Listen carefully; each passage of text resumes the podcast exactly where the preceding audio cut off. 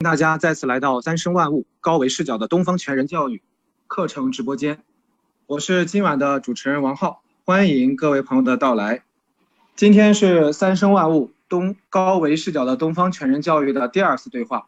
错过了上一次的朋友，或者是想回听上一次课程的朋友，可以点击我们直播间左上角的生命关怀云大学，在主页中找到上一次的音频回放链接。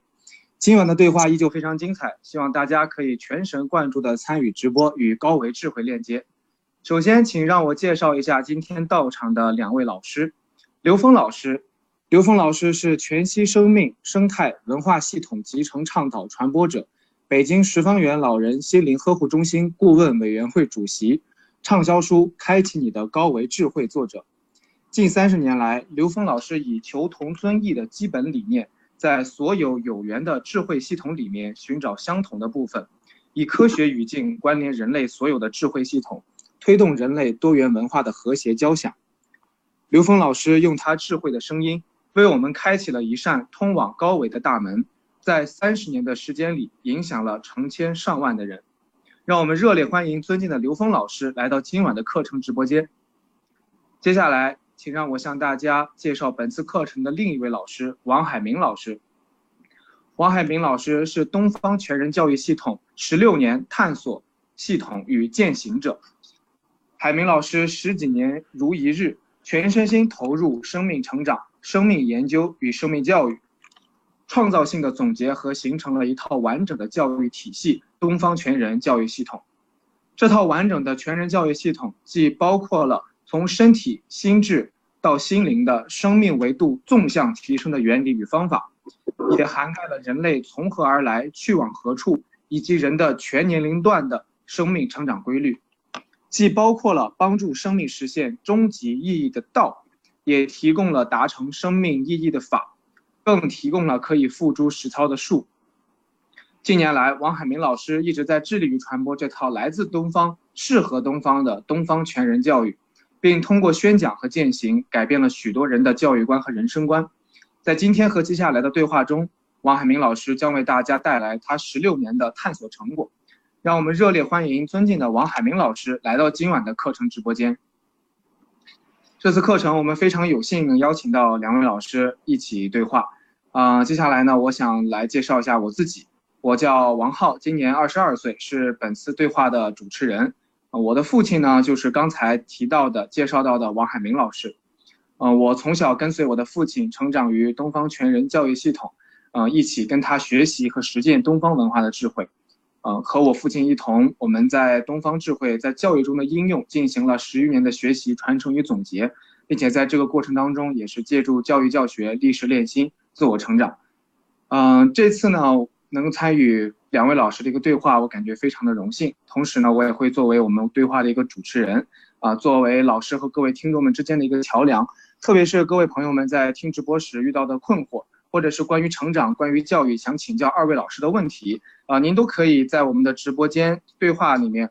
扫码加我们的工作人员微信，然后我们。呃，会呃，请您在添加好友的时候呢，备注好您的姓名，我们会拉您进入这个课程的，也就是三生万物对话的讨论的微信群。您可以在群内进行提问，由我来整理后向老师们提出。然后这次课程呢，我们首先呃要要请老师回答在我们这个群里面提出的一个非常具有典型性的一个问题啊，因为它非常有代表性呢，所以我们想把这一次的。这个对话的一个开始，先由这个问题作为一个引入，它是由我们这个直播课程的这个微信群的一个群友，啊，他的网名叫中国心理教练，他的昵称也很有典型性啊，嗯，他的问题是这样的，老师们，在双减政策出台以后，我们的家庭教育该怎么做？请老师们解答。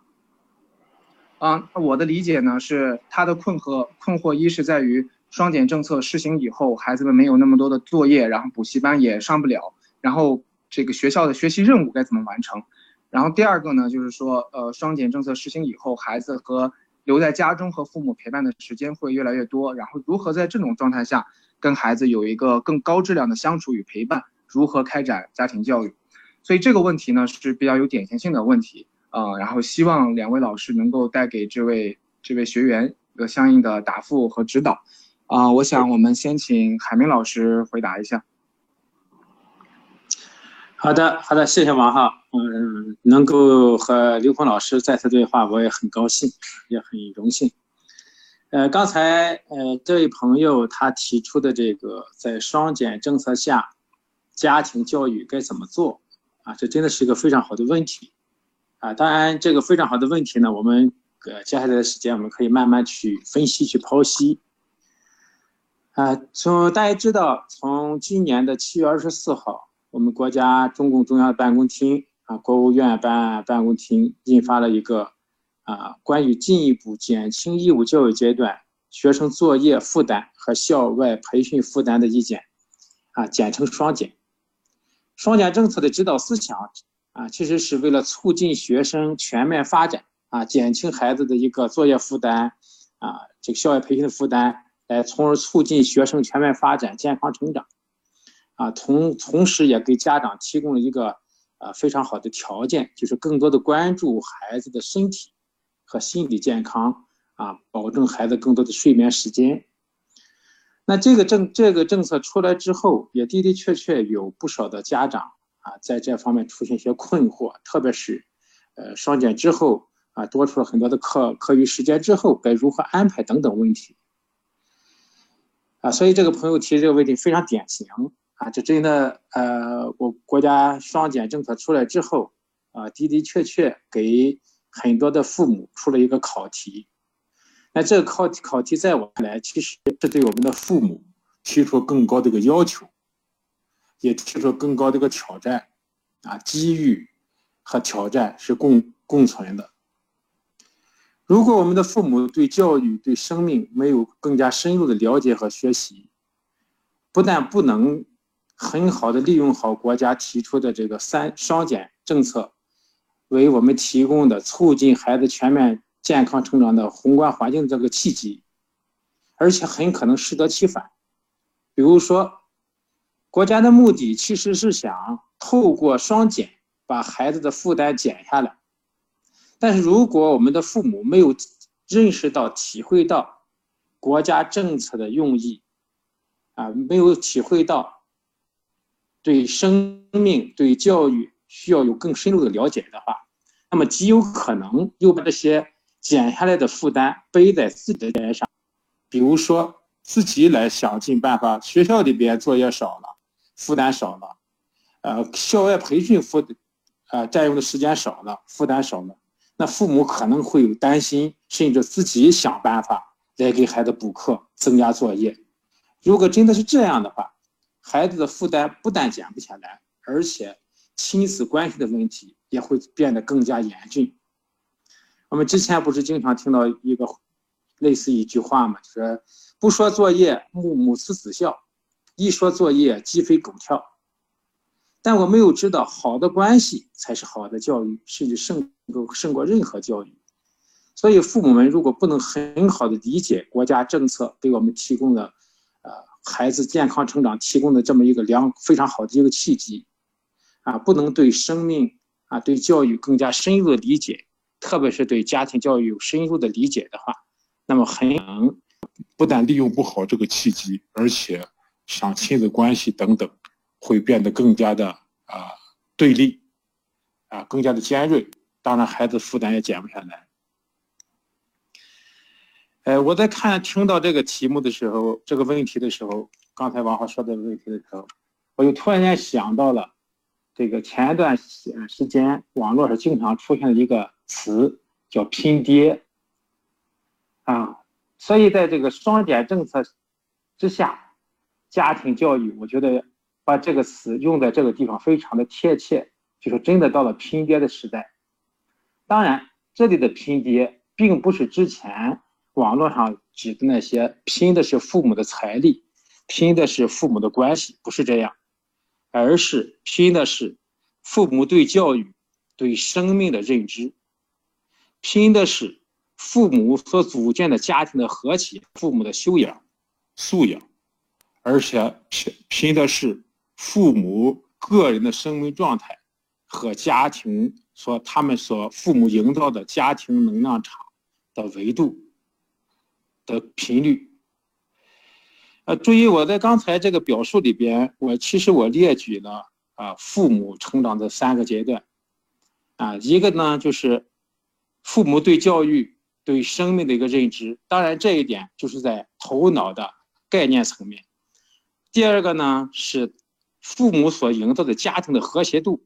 和父母的修养素养方面，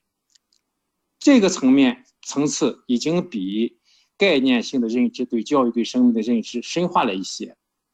那么第三个阶段呢，也就是父母个人的生命状态和家庭能量场啊，用刘峰老师的高维理论来说的话，就是也生命的维度啊，拼的是父母所营造这个家庭的生命的维度。呃，做教育这十几年来，我接待了很多很多的父母。当然也和很多很多的父母互动啊，探讨了很多很多的问题。我也深深的知道，做父母是一件非常非常不容易的事情，上要养老，下要养小，还要承担各个方面的经济压力。但是，我感受非常真切的是，做作为父母最困难的困难的事情，还不是在经济的压力。而是包括在单位的关系、家庭的关系、亲子关系等等冲突之中，各种各样的自己无法克服的问题或者说课题，甚至有的父母在这一方面啊，到来咨询的时候，到了一种走投无路、不知从何下手的一种地步，啊，真的能够体会到大家的那种苦闷、焦虑。啊，焦头烂额，想做不知怎么做，不做又不能不做啊，等等。所以，这个真的体会到父母们那种啊，自己的成长课题还在过程中，孩子的问题、教育的问题已经火烧眉毛。换句话说，做父母自己还没有完全走出黑暗，但是也还要把光明带给孩子，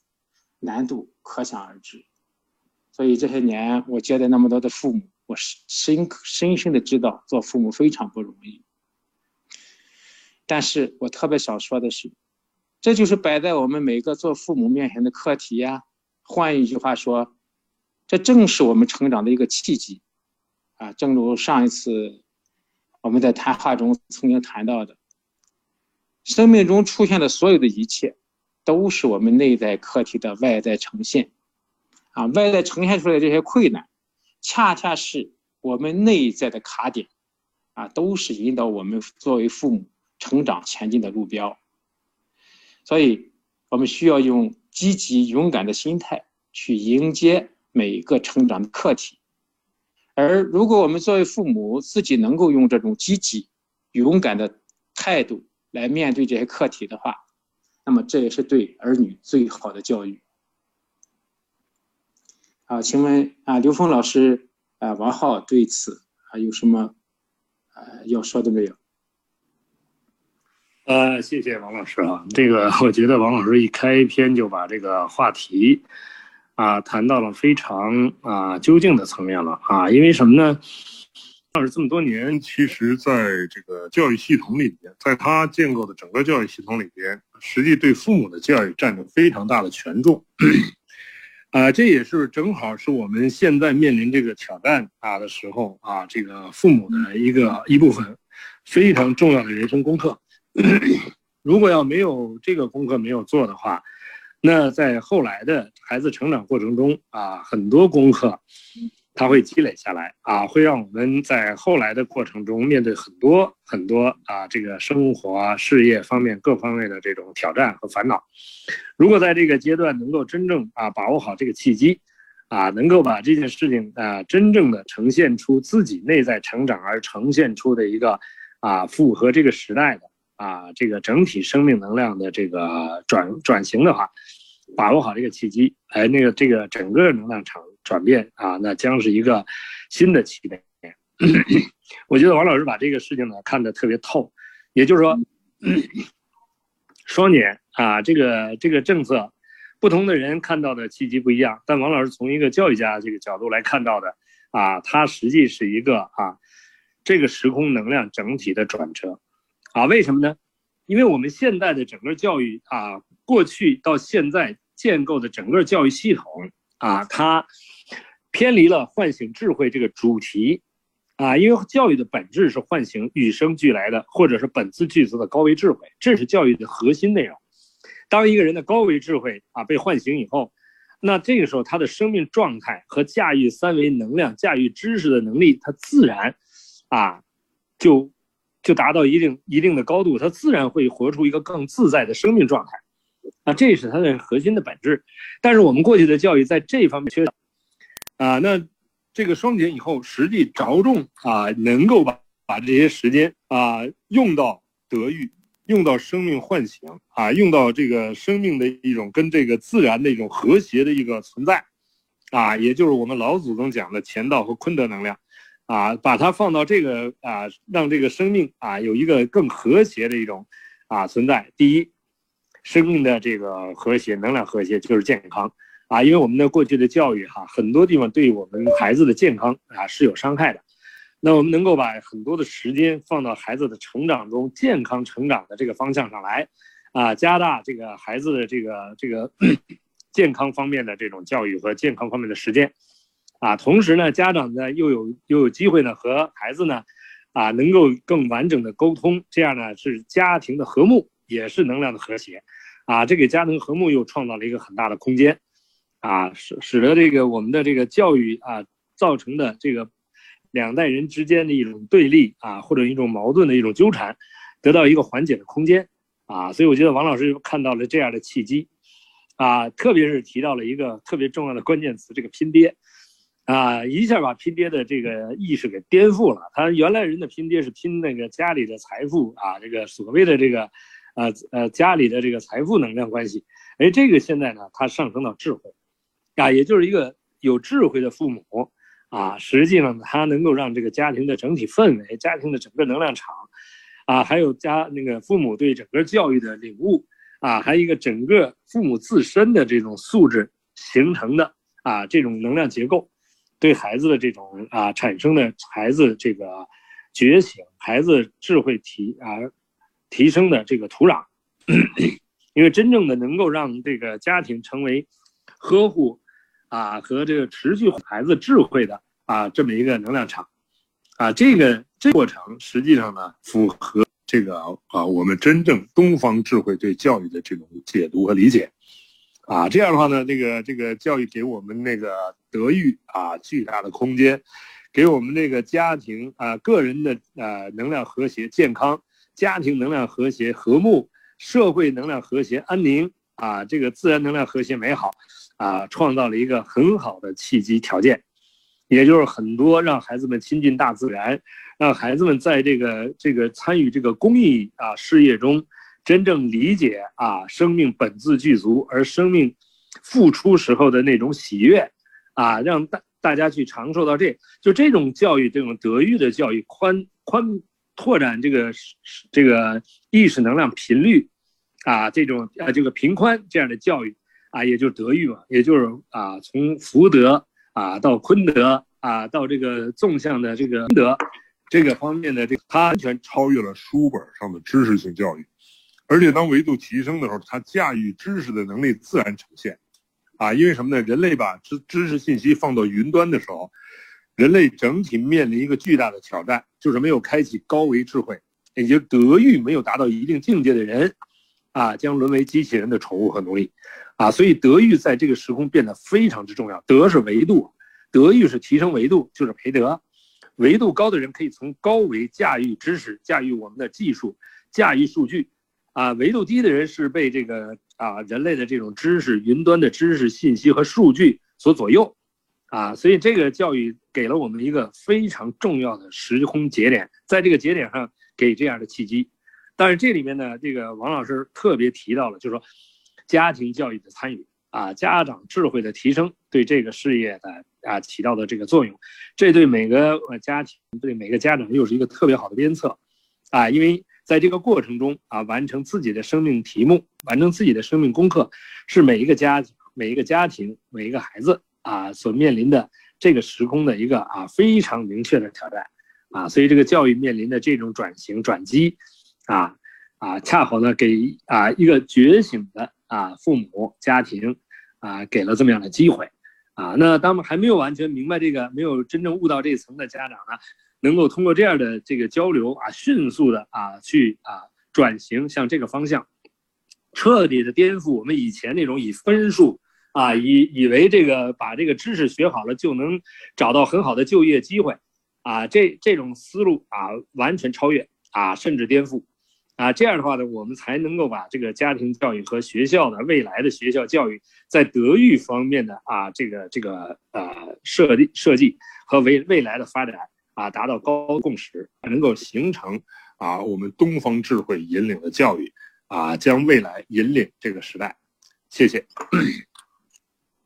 啊，谢谢两位老师，我觉得太精彩了。两位老师的总结和对这个问题，还有对这个呃政策的这么一个解读，呃，然后我也就试着总结一下，同时也是对这个提出问题的这个学员做一个呃两位老师的回答的一个回应。呃，就是我觉得嗯两位老师的一个总体的一个态度，就是说对待这个双减的这样的一个呃现在的这么一个计划和这样的一个政策是。一种正向的一种态度，就是说它可以是一个机会。我刚才刘峰老师说的一个词对我特别的有触动，就是刘峰老师说他是，呃，可以让我们回归教育本来目的，也就是唤醒个体生命智慧的一个契机、一个机会。我觉得这个“回归”这个词对我来说特别的、特别的有触动，因为，嗯，我们之所以减，好像是因为我们原来是有很多的这些东西。然后我们会把那些很多的东西当做一个来，但其实，呃，刘峰老师还有海明老师告诉我们，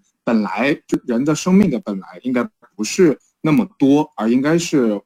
减少，或者说应该是回到一种更自然或者更本来的一种状态。然后刘峰老师说，呃，在双减之后，如果我们用一种比较理想的一种方式去对待的话。我们可以在健康方面得到提升，然后在家庭关系和谐方面得到提升，同时还可以在这个孩子和父母的智慧方面得到提升。然后，特别是在智慧方面的话，如果想要提升，就需要，特别是这个呃，海明老师提到一个词，就是要拼爹。这里的拼爹呢是打双引号的，就是是指父母在生命认知、生命品质和生命状态上的一个提升是非常关键的，是拼的是这个东西，呃，或者说是一个。用刘峰老师的一个指导，说是一个升维的一个过程，是一个逐渐的把自己的认知水平和生命品质还有状态逐步提升的一个过程。所以它其实真的是非常，呃，符合我们现在的这一个大环境和这么一个大潮流的。呃，如果我们能，前提是我们如果能够正向的去对待它，然后有一个正向的一个方式去处理，那么双减真的不是呃问题。它也本来也不应该成为问题，而是让我们可以把原来有的问题可以更好的去解决的一个机会。这个是我刚才听了两位老师以后，嗯，我感觉非常非常受益的一个点，因为就好像一下子就把这个问题理清楚了。虽然就是说，因为两位老师讲的很多很多，但是呃，核心的一个关键点，我认为是非常清晰而且是非常非常透彻的。然后我也这样试着做一个总结，然后请两位老师指导。啊，同时呢，也是。对我们这个呃昵称是中国心理教练的朋友呢，做一个这样的一个回应。同时呢，也希望大家，您看，如果我们提出呃非常好的问题的话，我们能够得到两位大咖老师的非常精彩的一个解答。所以说，大家可以积极在我们的群里面有一个互动。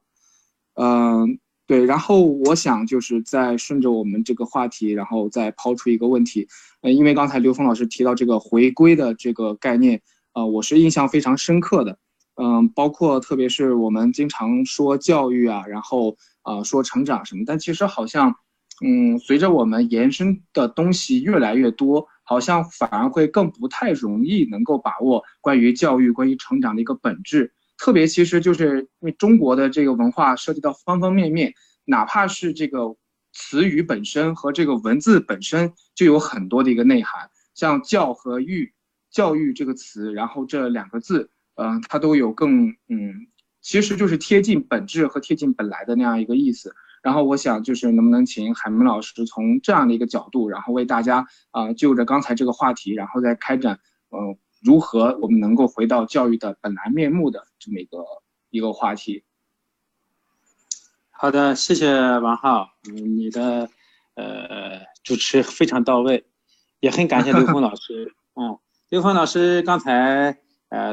这个可以说道破天机啊，可以道破说道破天机。我在给大家刚才给我们在谈到啊父母成长的那三个层次的时候啊，一个是在对教育对生命的认知，然后是家庭和谐和父母的修养修养素养，再一个就是父母呃个人的生命状态和家庭能量场。其实刘峰老师一下道破天机的地方哪里呢？就是。家庭的生命、家庭父母个人的生命状态和家庭能量场，才是一个生命、一个家庭成长的最根本的一个方向。而前面那两个、那两个层次，只有走到了提高生命维度，啊，提高生命的振动频率这么一个维度的时候，前面的问题才会变简单，甚至自动会消失。而且呢，刘峰老师也提到。呃，双减政策，国家双减政策其实是非常好的一个契机。这个契机是会可以，如果我们父母能把握到位的话，那么它可以非常深入的推进素质教育的一个开展。啊，所以刘峰老师从横向的和纵向的啊，把这件事情都说的非常非常透。呃，王浩刚才提了一个问题啊，我觉得也特别好啊，这个问题就是。啊，想让我来谈谈关于教育啊，关于教育这些呃回归，刘峰老师提到回归啊，回归什么呢？啊，回归根本，回归本质。因为我们的话题是在谈教育，啊，提到了啊，让我来谈谈教育，真的是如此啊，就像他说的一样，教育这个词本身已经其实把教育最根本的一些本质讲清楚了。当然，如果我说。啊，这个教育要谈谈教育这个词，谈谈教育的话，可能有的朋友可能会觉得，我们天天在说教育，难道我们不懂教育吗？啊，各位朋友，我特别想说的是，我十几年这十几年的时间，接待了很多很多的父母，啊，接待很多成年人，但是非常遗憾的告诉大家的是，绝大多数父母。只是对教育、对生命这些词在嘴边上说的多一点而已，还真的不是很多人都对此有深入的一个了解。特别是对一些最基础、最根本的一些问题，比如说，我们天天在说教育，但是如果我们问一问自己，什么是教育？什么是教？什么是育？教的内容是什么？育的内容又是什么？教和育的态度是什么？教和育的过程该是个什么样子？或者换句话说，什么样的教育过程才是最好的教育过程？或者说你最理想的教育过程？如果我们再追的深一点，再更加回归根本一点，那么教育的目的到底是什么？我们教育的最根本的目的又是什么？我们天天在说教育，希望有孩子有好的教育，我们心目中好的教育应该是一个什么样子？所以这些问题看似很基础，看似很常见，但是非常非常的重要，啊，非常非常重要。我这些年探讨教育呢，特别喜欢的，特别喜欢，特别经常的，而且是受益最大的一种，让自己更加深入啊，更加回到根本的一种方式，就是回到对这个词、这个字本身的一种。啊，它的词义，它的本意的一个求索上来，啊，这是非常好的一个方法啊！再次给大家分享这个方法，啊，这个方法它好，它就好在哪里呢？就是因为我们的祖先、我们的老老祖宗们、我们的圣贤们，他们把很多东西已经搞得非常非常的明白了，啊，已经搞得非常非常明白了，早就给我们非常智慧的放在那里，非常慈悲的放在那，等着我们去。去开发、去挖掘，我们这个汉字，就是我们中国文化啊最了不起的智慧的一个呈现。可以说，每个汉字都博大精深，每个汉字它都都是一种符号，都携带了一种全息的信息在里边。它这个每一个字的信息量，往往就像一个小博物馆一样。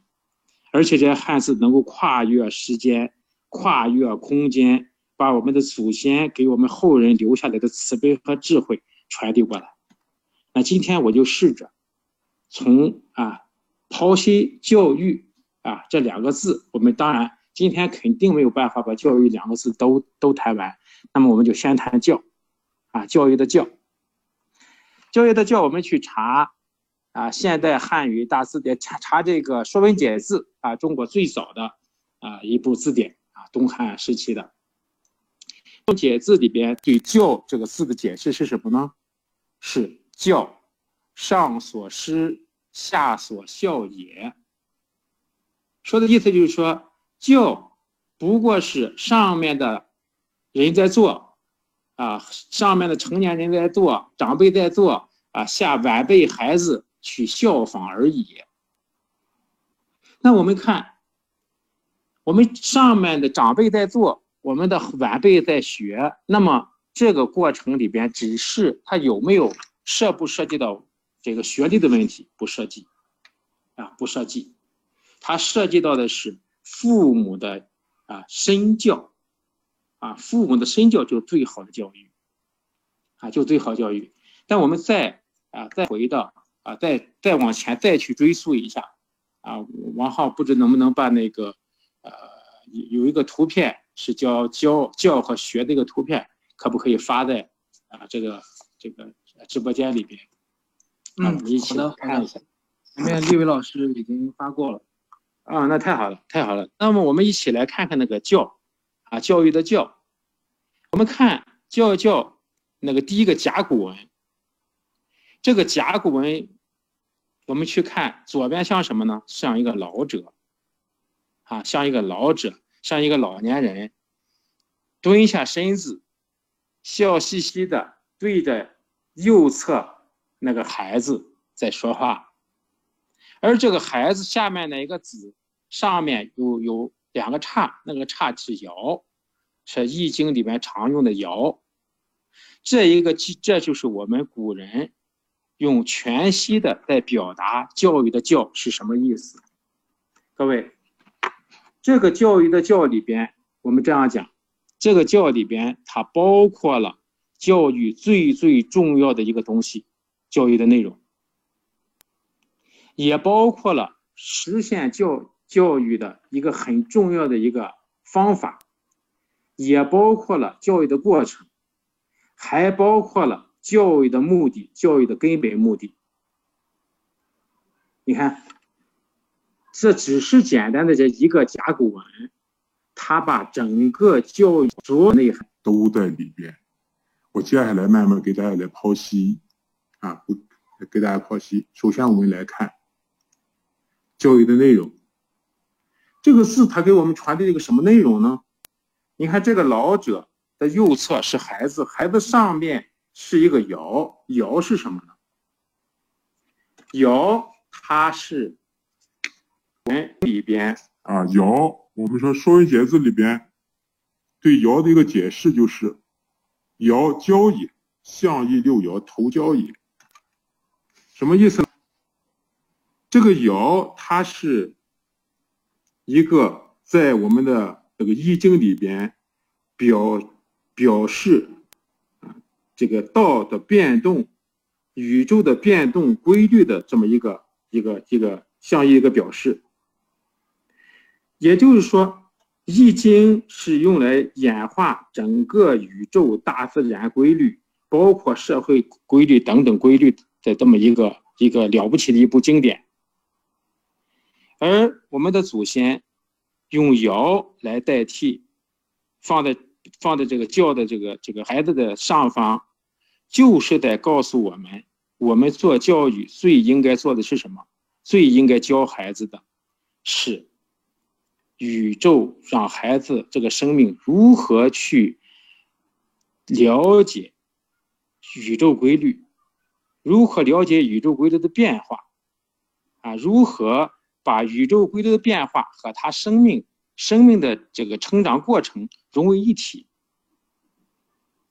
我们知道教育的内容非常非常重要，这可以说是啊教育最最最关键的一个地方，因为教育内容决定了一个民族。一个国家的生机，而教育内容它承载着民族的一个灵魂，而这里的教这个尧，就是用这么简单的一个示意啊，一个一个象意，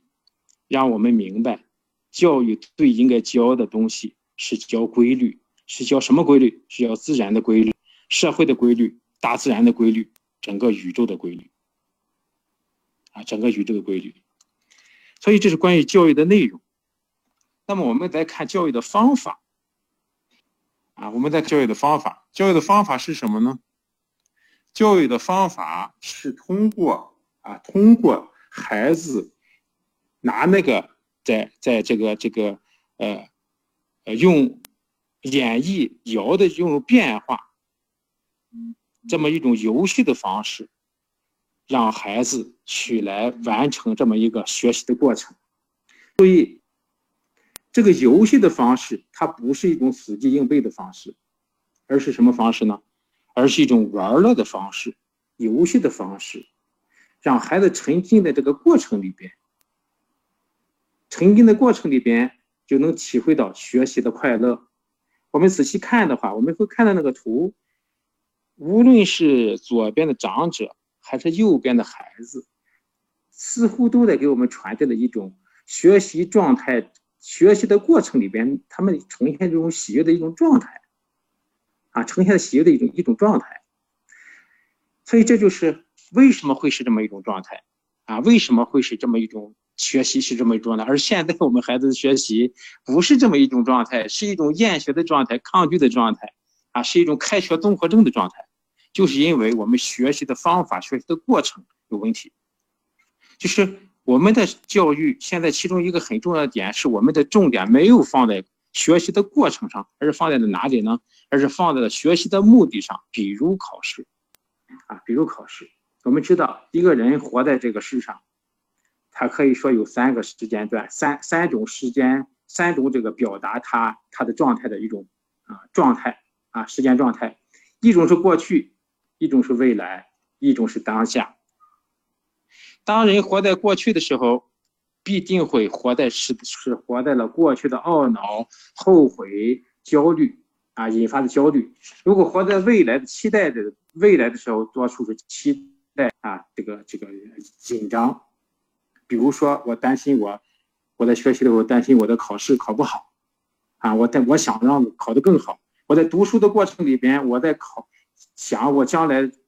怎么样能够现在学是为了将来考得好，就把一个生命拉离了当下，啊，拉离了当下。那么第第三种一种啊人的一个时间的过程，那就是在当下，啊，在当下，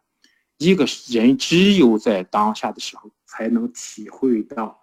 他所处的过程的快乐，或者换句话说，只有在当下的时候，人他内心能够升起喜悦，才不活在过去的。懊恼和未来的焦虑啊期待里边，也就是说，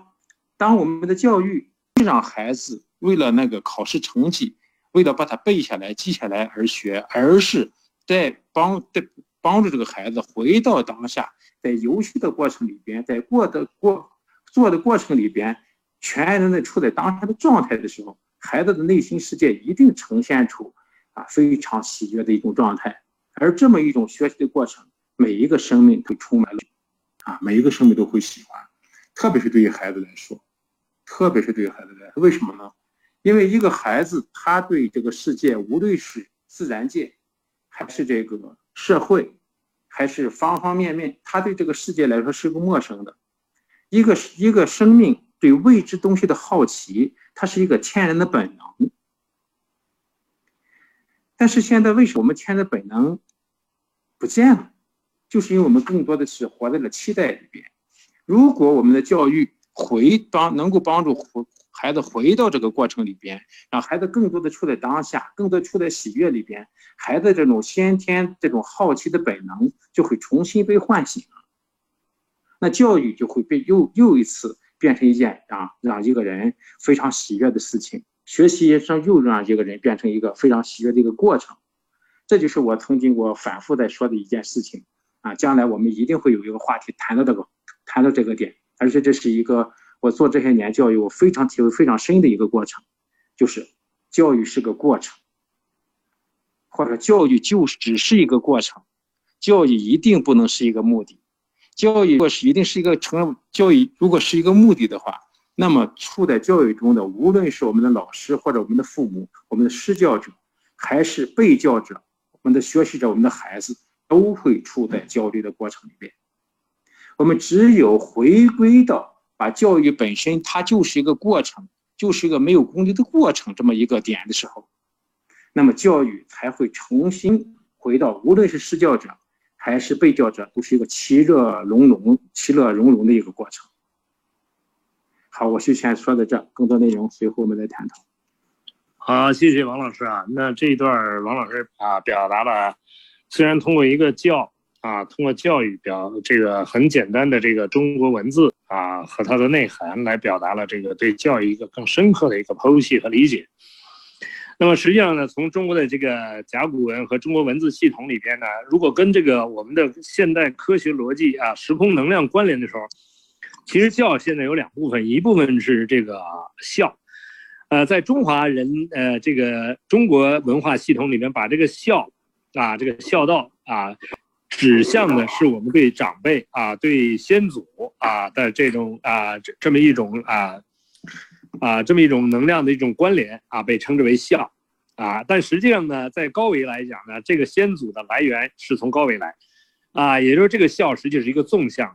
的，啊，实际上要真正了解这个概念，这个孝是一个纵向关系，啊，只是呢，因为三维的人呢认为生命呢是从啊是从先祖一代一代传下来的，实际它是从高维一维一维投影下来的，它显显化出我们。用这种祖先的这种形式啊，包括我们出自于父母这样的形式来呈现，其实我们真正的啊这个呈现是来自高维空间。如果了解到这一点，那我们就真正理解东方智慧在讲到这个孝的时候呢，实际是回归高维的意思。那这个这个尧啊，啊你也可以把它看成是一个文啊，也可以是尧。那么这两个字实际不矛盾，为什么呢？什么是文？文是高维能量结构，也就能量形成的一个结构。那爻是什么？也是高维能量结构，啊，这个能量结构投影到这个空间叫文化，啊，这个能量结构所在的维度叫文明，啊，所以那我们就说教是什么呢？教是回归我们的高维能量结构，啊，所以这样一下就了解了我们老祖宗说什么呢？率性之为道，啊，这个修道之为教，啊，什么意思呢？哎，性是什么呢？哎，就是高维能量结构，率性就是跟高维能量结构共振，啊，这个时候跟。自性能量就是本自具足，或者是源头能量共振，这是道，啊，那个最高境界那是，那么走向趋向于这个道的过程就是教。啊，这修道之为教，这就是啊，跟这个刚才王老师说到这个高度契合了。啊，就是它是一个过程，它是一个由下往上回归高维的一个过程。啊，这叫教。那这个教呢，就是让我们理解了这个教的本质就是唤醒智慧啊，就是不断的提升我们意识能量的维度，这本身就是一个教的过程。那这个他们的是跟学习对应的，那学又是两只手中间一个摇，哎，它是高维下载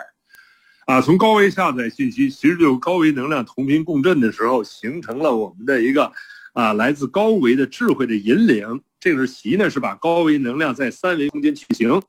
啊，这是学而常习之，不亦乐乎。哎，这个就明白了。这个教育本身，学习本身是充满了乐趣。这个乐趣什么？是跟高维能量同频共振时候充满了法喜，充满了这种喜悦。啊，所以这个才是真正一个生命开启的这么一个概念啊。如果你理解到这个层面，才从更本质的地方，从能量关系，从时空能量关系。来解读啊，这样的话跟西方人交流，跟这个世界上所有人交流的时候，他们都知道哦，原来东东方人对教育的理解，既科学，啊，又有高度，又有广度啊，而且呢，是我们老祖宗早就是这种逻辑关系了。那么要说到这个高维实践啊，为什么刚才说高维实践是在当下呢？是因为刚才一会儿过去未来全是三维的啊，这个认知，在这个认知里面，你别说别的，四维都去不了。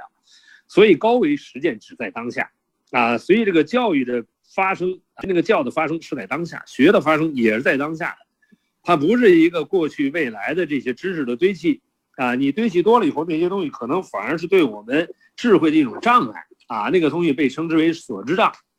所以教育的方法从某种意义上说是创造高维实验条件，啊，创造高维实验条件的，才能让人关联高维。所以实际上双减对我们来说，哎，这个多的是创造高维实现条件，因为我们现在课堂上学的是知识，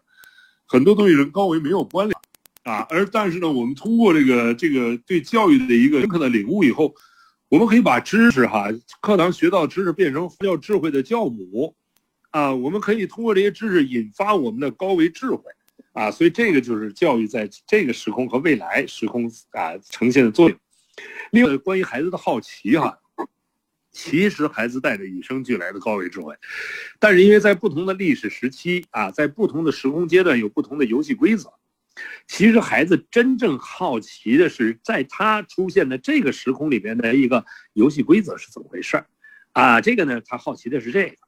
啊。我记得有一个这个这个美国一位若沙老师哈，是他是个人教育家，他的儿子两岁的时候就博览群书，就开始看啊大人的书。他们就说这孩子是怎么回事呢？哎，我就说啊，这孩子其实带着高维智慧，只是他不知道人间在这个时空在玩的一些什么游戏，所以他来看一看啊，你们是怎么玩的？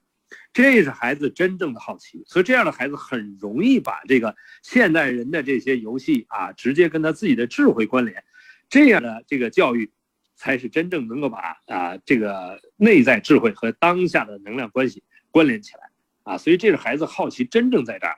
孩子好奇对知识好奇，只是好奇我们现在这帮人在这个时空里面建立了一个什么样的游戏规则，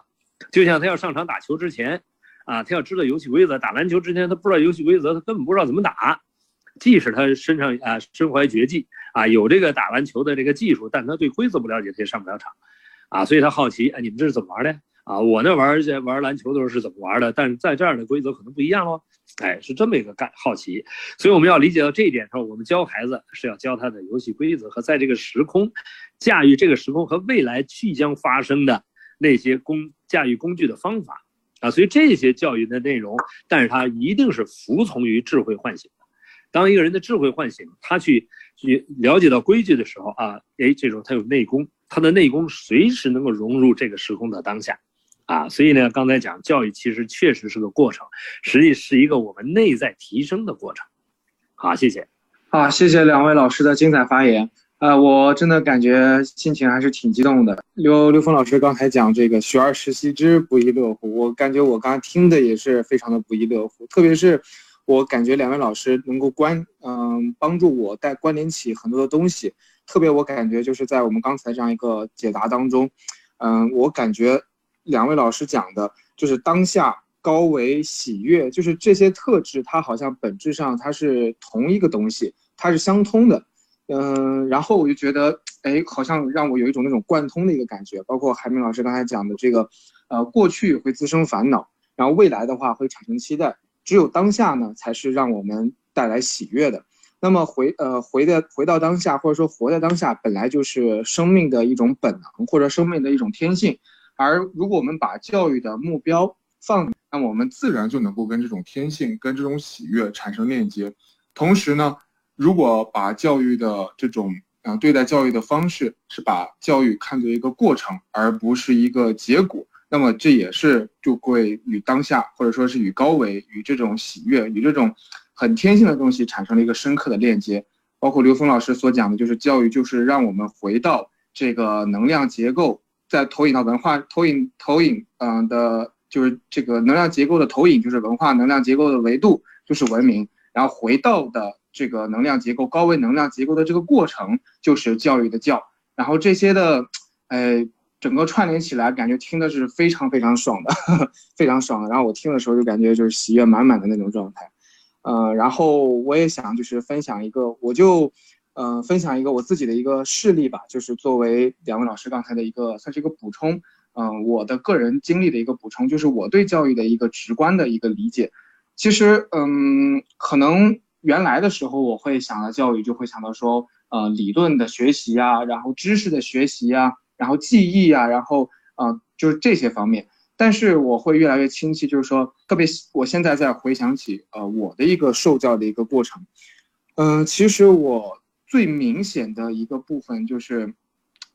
嗯，我我感觉让我嗯，在这个嗯受到了很很很大的一个教育或者很真实的一个教育一个过程，其实就是在一些实际的一些事例当中，就是刚才韩明老师讲的那个上所师下所效也的这个过程当中。比方说，我现在能想到就是我的父亲，然后他在对待我爷爷奶奶的时候，他的那种呃细心，然后他的那种细腻，因为我爷爷奶奶已经九十多岁的高龄，啊，虽然两位老人家身体非常的健康。但是我感觉到，就是说，每次我爸爸跟他们在见面的时候，然后跟老人在互动的时候，那种发自内心的那种的关心，那种照体贴，就是当我想到教育是什么意思的时候，我会优先在我心里浮现的就是这样的一个场景，就是我感觉我是在这样的一种真实的场景当中得到了教育。其实我现在再想想的话，也是在那个当下得到了一个来自。因为刘峰老师他也讲孝高维纵向的一种传承的一个关系，我就感觉是在那样一个当下得到高维和纵向的一种传承。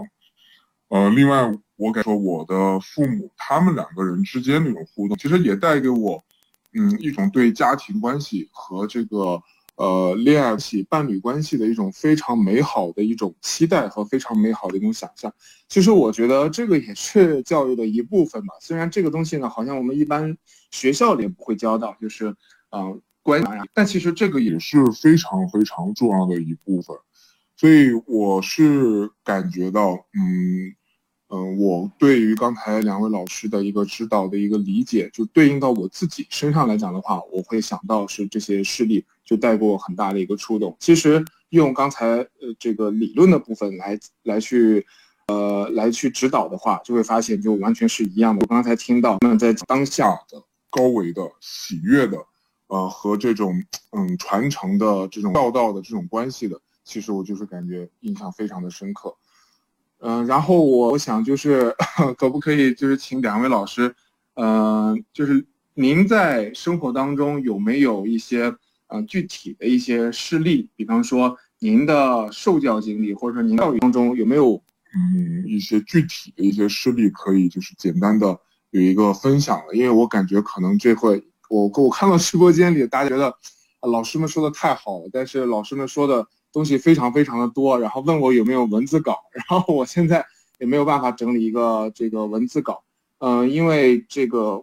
内容非常的一个丰满，所以我想的是可不可以通过一些视频，然后让大家可以有一个呃直观的和感性上的一种链接，就是您在呃，比方说在教育他人的过程当中，或者说在受他人教育的过程当中，一些真实的一些事例，然后能够去呼应刚才。啊，讲到的我们这些呃理论的这些部分，然后就请两位老师看看可不可以我们这样子再啊互动一下，然后今晚应该时间就差不多了。好，我我这边结束了。因为时间呃已经快到了，那我简单的说，啊，我受我父母的教育其实啊很简单，啊，我父亲的这个生命他的特点就是啊他非常的这种包容，而且呢他。啊，非常谦和啊！我上次提到过，啊，就是我从小我的小朋友到家里来，啊，他都会啊，这个放下姿态跟我的小朋友聊聊天说说话，把他们当成大人一样，啊，所以呢，这个我就觉得我在这个尊重啊他人这层面受到我父亲这种特别深刻的影响，啊，他对所有的人都非常的尊重。啊，另外母亲呢又是一个特别刚刚强的人啊，那么她给我从小到大的，就我记住的最重要一句话，就是经常提到啊，他他非常啊明确的，就是说啊为人民服务没错。啊，所以这也是给我这个我我母亲给我最最简单的啊，但是又最直接的啊影响。啊，那我我我受的教育从来自父母这边啊是非常清晰的，好，谢谢，嗯，谢谢刘峰老师。呃，我刚才王浩给我们抛的这个题目呢，我突然想到的浮现出来一个事情，就是因为在上一次我曾经提到过，我对老老实实做人、踏踏实实做事儿这个人生的原则特别信守。那那这些东西呢，都是来自于啊从小到大啊，注意我在说从小到大，甚至说到现在啊，来自我父母对我的一个影响。啊，在这我想举一个例子，就是一二年的时候，啊，我家里边因为我弟兄五个，啊，我最小，啊，我一一二年的时候，我大哥啊正月的时候啊出了一个车祸就去世了，啊去世了以后呢，呃，等很多事情安顿完了之后，我就回老家，因为这个前面这段时间我都不让家里那些哥哥嫂子告诉我父母，因为啊父母年事已高，啊这个让父母得到这么一个消息呢，这个过程会会要需要非常非常谨慎。啊，要不然的话呢，老人可能会在精神打击太大，受不了。当我自己就亲自开车回到老家，告诉父母这件事情的时候，其实父母已经有感觉。我进门以后，我爸妈说的第一句话就是：“还他还活着吗？”就是说大哥还活着吗？然后他说的第二句话，我相信在座的各位可能不会知道老人会说什么。老人说。啊，不要赖着人家，这是我们山东话，就是不要赖人家，啊，不要啊，这个给人家太添麻烦，说不要赖人家，这种事情出在我们身上也有我们的原因。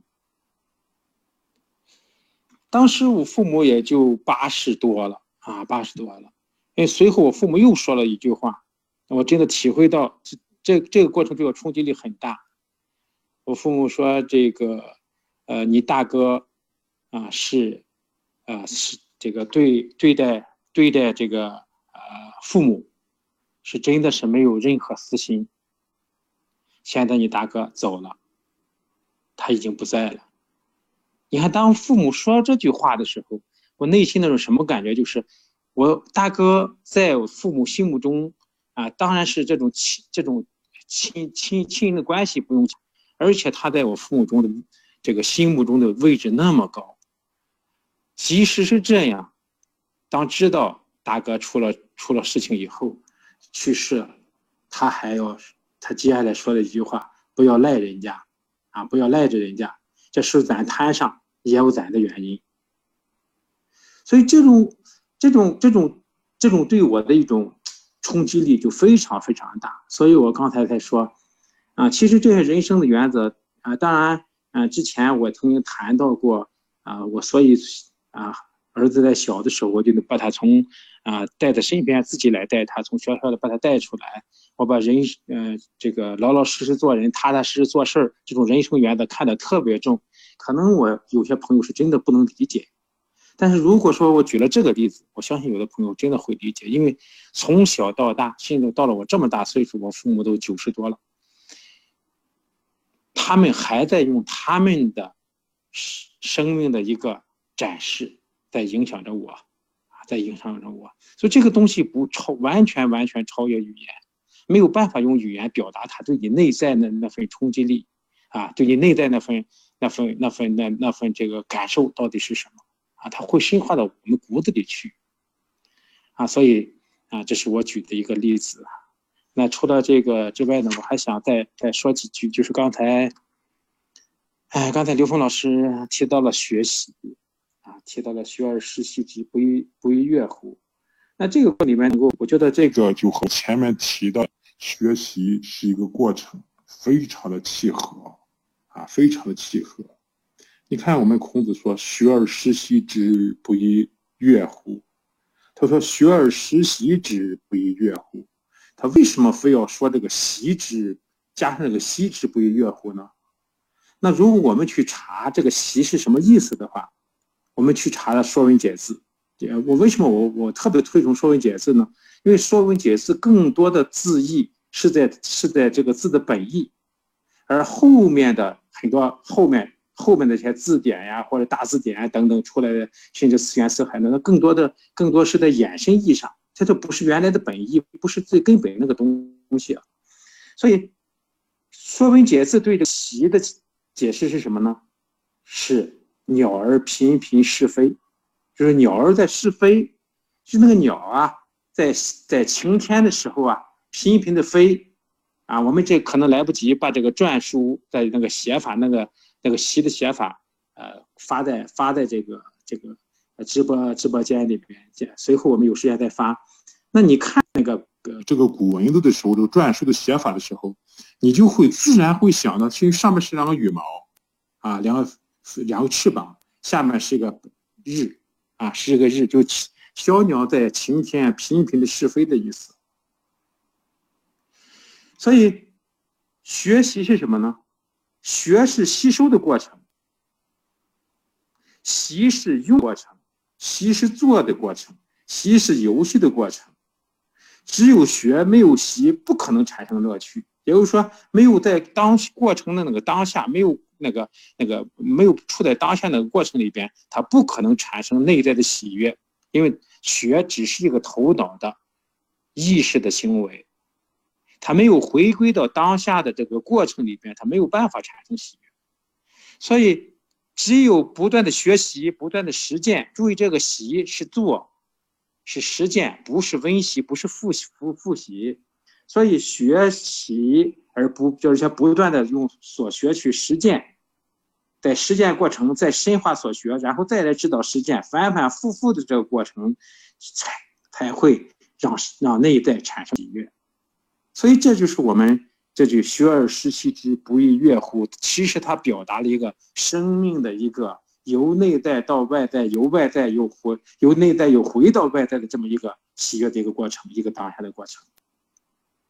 我觉得这个国家这个双减啊政策定的特别特别的好。就像刚才刘峰老师说的一样，他如果能够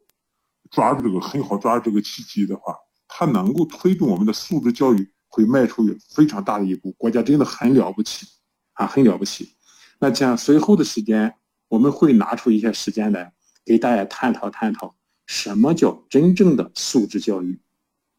啊？什么叫真正素质教育？当我们父母我们知道的了解真正的素素质教育到底是什么的时候。那么我们在陪伴孩子的时候，我们就不会再给孩子增加很多的作业，或者让孩子学很多很多东西，因为我们对“素质”两个字的剖析，再回到我们中国中国这个古文字里边去，我们就会发现“素质”“素质”这两个字不是让我们给孩子做加法，而是相反要做减法，就像国家的双减一样，要做首先要做减法。减减减减到一定程度之后，智慧开启之后再做加法，啊，随后我们再谈的时候，我们会谈到素质教育其实就应和了我们祖先的那几句经典：“为学日益，为道日损，损之又损，以至于无为，无所不为。”这才是真正的素质教育。所以我也希望啊，我们的父母，我们爱所有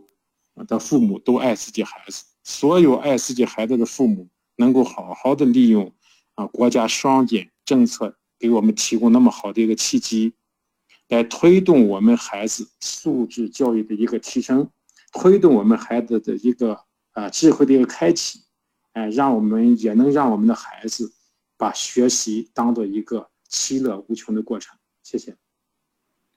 啊，非常感谢两位老师的精彩的指导。呃，我已经看到，就是在我们那个直播间里，大家已经完全自发的在呃理顺两位老师的发言的文字的这个提纲了，这这大家的触动也是非常非常大的。特别我们今晚的这样的一个嗯交流和对话的一个契机，其实就是来源于呃这个学员们的一个疑惑和疑问，然后同时也呼应了国家现在的一个政策。嗯，然后两位老师从。智慧的这样的一个角度，然后给了给了各自的一个非常精彩一个答复，我觉得是非常非常棒的一个交流啊。那我们今天晚上的一个时间应该就到这里了，两位老师，嗯，然后我们就做一个呃收尾，就是我想跟大家做一个说明，就是这次呢是我们嗯三生万物的第二次对话，然后呢错过了上一朋友。或者是想回听的朋友，可以在五分钟之后，嗯，再点这个链接，然后就可以听到这一次的一个对话了，嗯，或者是进入那个生命关怀云大云大学的这个首页，然后有上一次的音频回放的一个链接，啊，然后我会在直播间里面发送一个这个二维码，嗯，如果您想这个进入。呃，我们的东方全人教育的交流群，并且在群里面跟老师有一个互动的一个分享呢，就可以扫码，然后备注您的姓名，会拉您进群。嗯，好的，那请问两位老师有呃补充或者是还有要要跟大家去交流的吗？